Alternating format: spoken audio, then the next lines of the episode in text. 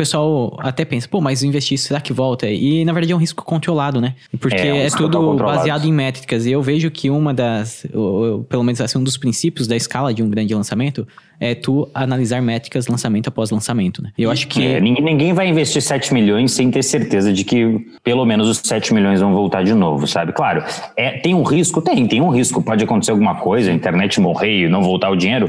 Pode, mas o risco ele é muito, ele é muito pequeno, é um risco muito Sim, controlado, sim. como eu falou. Porque é, quando começou a investir agora, por exemplo, 7 milhões, foi um trabalho ao longo dos 5 anos, que é isso que a galera tem que É. sacar. Tipo assim, não é que ele começou umas- um mês e no outro mês investiu 7 milhões, né? Então, assim como eu comecei lá no Corção Extrema, meu, meu, primeiro, meu primeiro lançamento, que foi em março de 2015, eu investi 4 mil reais, que já era o terror total, né? E aí eu, enfim, fiz o lançamento, ultrapassou 100 mil reais, e aí depois eu fui aumentando o investimento aos poucos até chegar no nível que É, eu tô passo hoje. E eu quero passo a chegar passo. nesse nível, né? Isso, isso aumentando. Então, você pega confiança, você lança em, em- em- em- em diferentes períodos, quando tem crise, quando não tem crise. Então, assim, você começa a notar que, oh, no mínimo vai dar isso aqui, eu tenho todas as minhas métricas assim, e mostra, cara, no mínimo vai dar isso aqui e no máximo isso aqui. Então, e realmente acontece isso, e isso dá uma segurança pra você colocar o dinheiro. Agora, eu não tive coragem de fazer o literalmente dobrar, dobrar, dobrar, e eu nem sei por quê. Porque números, não é verdade, cara, números. É, eu, acho, que assim, você tem que explorar o teto do seu lançamento. Acho que essa foi a grande sacada do Maier. Ele, Explorar o e teto. A gente, a gente, a gente que,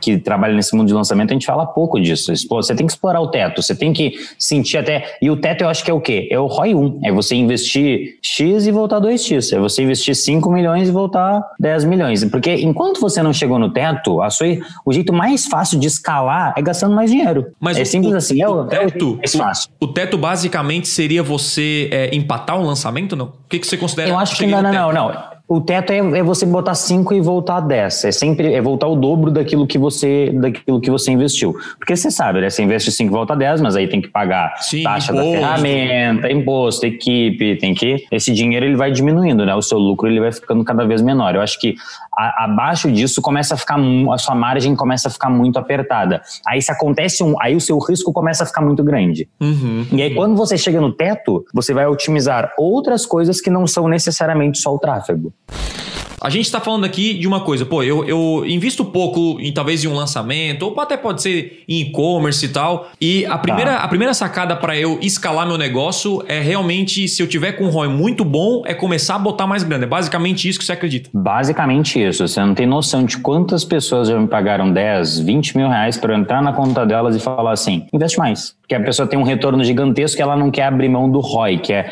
ah, não, mas eu quero um retorno de 10 vezes. É aquele negócio que eu falo: ROI não compra pão. Você não vai na padaria e vai falar pro Isso é padeiro, ah, muito vê bom. Tem até um, É. um desenho É, lá no, até no um, Instagram. até um desenho. É. É, que é um carinha, na- carinha na padaria com ROI na mão. Não, ROI não compra pão. O que compra pão é, é dinheiro no bolso. Então, assim, às vezes o caminho mais fácil para você escalar é simplesmente você investir mais. Ah, Pedro, mas eu não tenho coragem. Como é que eu, tô investindo 100 mil? Como é que eu vou pular para 7 milhões? Não, a gente não tá falando isso. O, o Mairo lá chegou nos 7 milhões dele investido, mas a gente passou por todos, os- todas as etapas. A gente estava no 100, fomos por 200, por 400, e aí a gente foi aumentando. Aí sempre dobrou toda a vida? Não. Teve vários lançamentos que a gente ficou no mesmo nível. Por quê? Porque a gente sentia que a gente estava no, no teto, que a gente, se a gente ia investir 4 ia voltar 8, que ia investir 5 ia voltar 10. E a gente permaneceu nesse teto.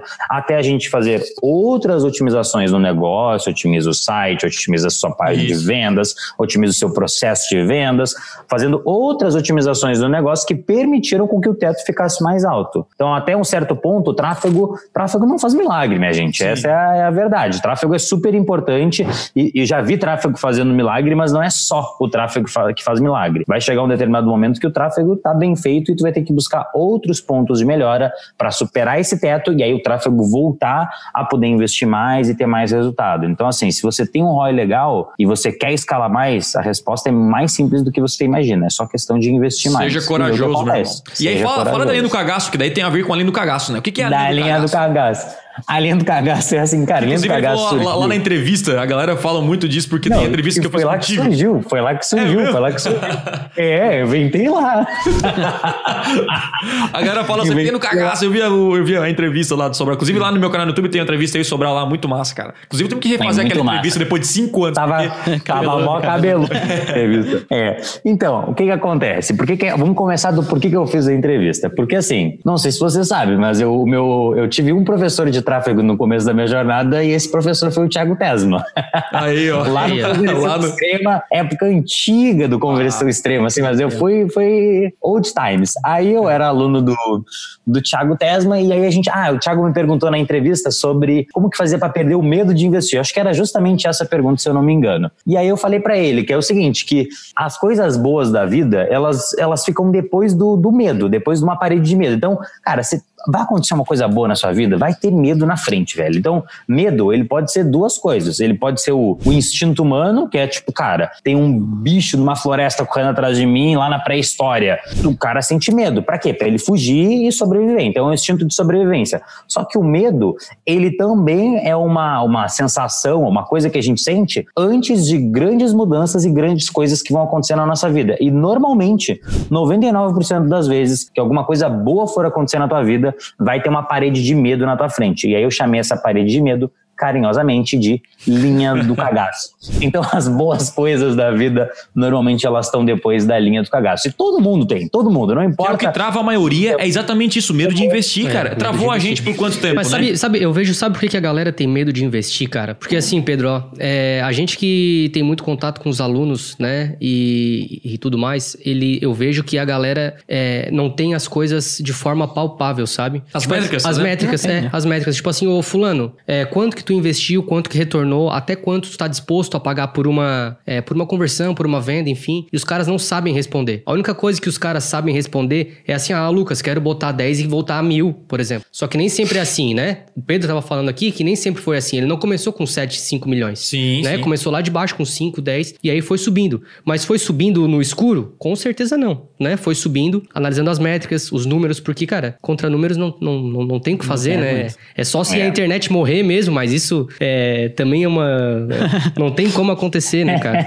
E eu, e, e eu lembro até de uma situação que aconteceu comigo, que ano passado eu fiz um, um- um lançamento do Conversão Extrema em que o ROI não foi muito bom e eu tava afim de escalar, eu tava afim de botar mais grana. E aí foi exatamente, exatamente o que o Pedro falou, cara. Eu lembro que eu, que eu gravei um áudio lá, daí o Ma- o Mário respondeu, outra, outra galera respondeu dentro do grupo lá. E basicamente a, a- a recomendação foi, cara, você tem que melhorar a conversão pra depois escalar. Então se você investe pouco hoje, não adianta você querer botar mais grana que não vai dar certo, não, não- não é um milagre. Opa, se eu invisto 100 reais, eu tenho que ter um ROI legal. Porque você tá pegando a galera que já quer comprar, você tá investindo, sabe, com a- o Facebook tem um negócio muito louco que no Google funciona também, que é tipo, quando você coloca pouco investimento, a conversão sai uma beleza. A- o lead, É. o custo por lead e tal, geralmente funciona assim. Então, quando você escala, você perde um pouco, fica mais caro o lead. Depois eu quero que o É, vai ficar mais caro. Isso é Exatamente. Então, arruma primeiro a conversão, você tá com um ROI bacana e tal, aí você começa a escalar, porque na escala você vai perder o ROI, mas vai entrar mais dinheiro pro seu bolso, e esse é o nosso objetivo, ter mais grana no bolso, né, cara? E o grande poder até de ter mais dinheiro no seu bolso